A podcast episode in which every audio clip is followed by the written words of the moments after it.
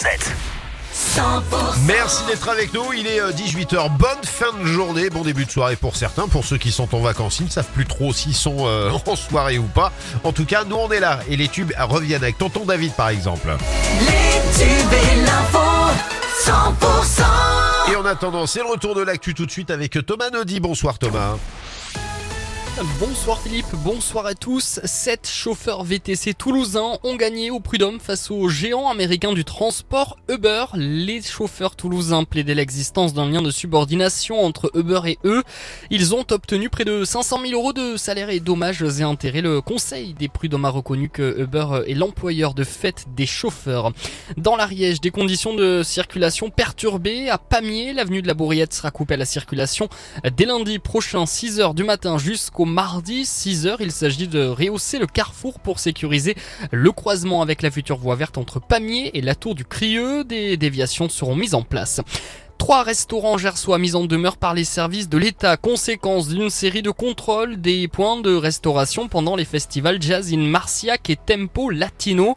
Les établissements concernés doivent désormais apporter des corrections concernant l'hygiène et la traçabilité des produits, entre autres, avant un nouveau contrôle. Une académie de danse s'installe à Albi. À la rentrée, cette académie de ballet accueillera des jeunes danseurs professionnels. Son nom, la Prosart Ballet Company. Elle sera située rue Roquelaure, un appel à candidature est déjà lancé. La saison des festivals, elle continue. Le mois prochain, place au Lot en meule bleu. C'est à Cahors, trois jours de concert avec notamment sur scène Kyo, Amir, Gims ou son frère Dajou. Plus de 15 000 festivaliers sont attendus pour cette troisième édition. Dans le reste de l'actualité, quel accueil au journal du dimanche pour Geoffroy Lejeune, nouveau directeur de la rédaction. En tout cas, un accord a été trouvé avec les journalistes qui étaient en grève depuis un mois contre l'arrivée de leurs confrères de 34 ans marqués à l'extrême droite. Des mesures d'accompagnement des journalistes souhaitant quitter la rédaction ont été actées. Le retour de l'info 100%, ce sera dans une heure. D'ici là, vous retrouvez toute l'actu sur 100%.com. Merci beaucoup Thomas et on se retrouve à 19h. Et puis pour la suite, eh ben, c'est la météo tout de suite. La météo avec ABP Menuiserie. Véranda, pergola, alarme et domotique à Lannemezan, Saint-Gaudens et Caser.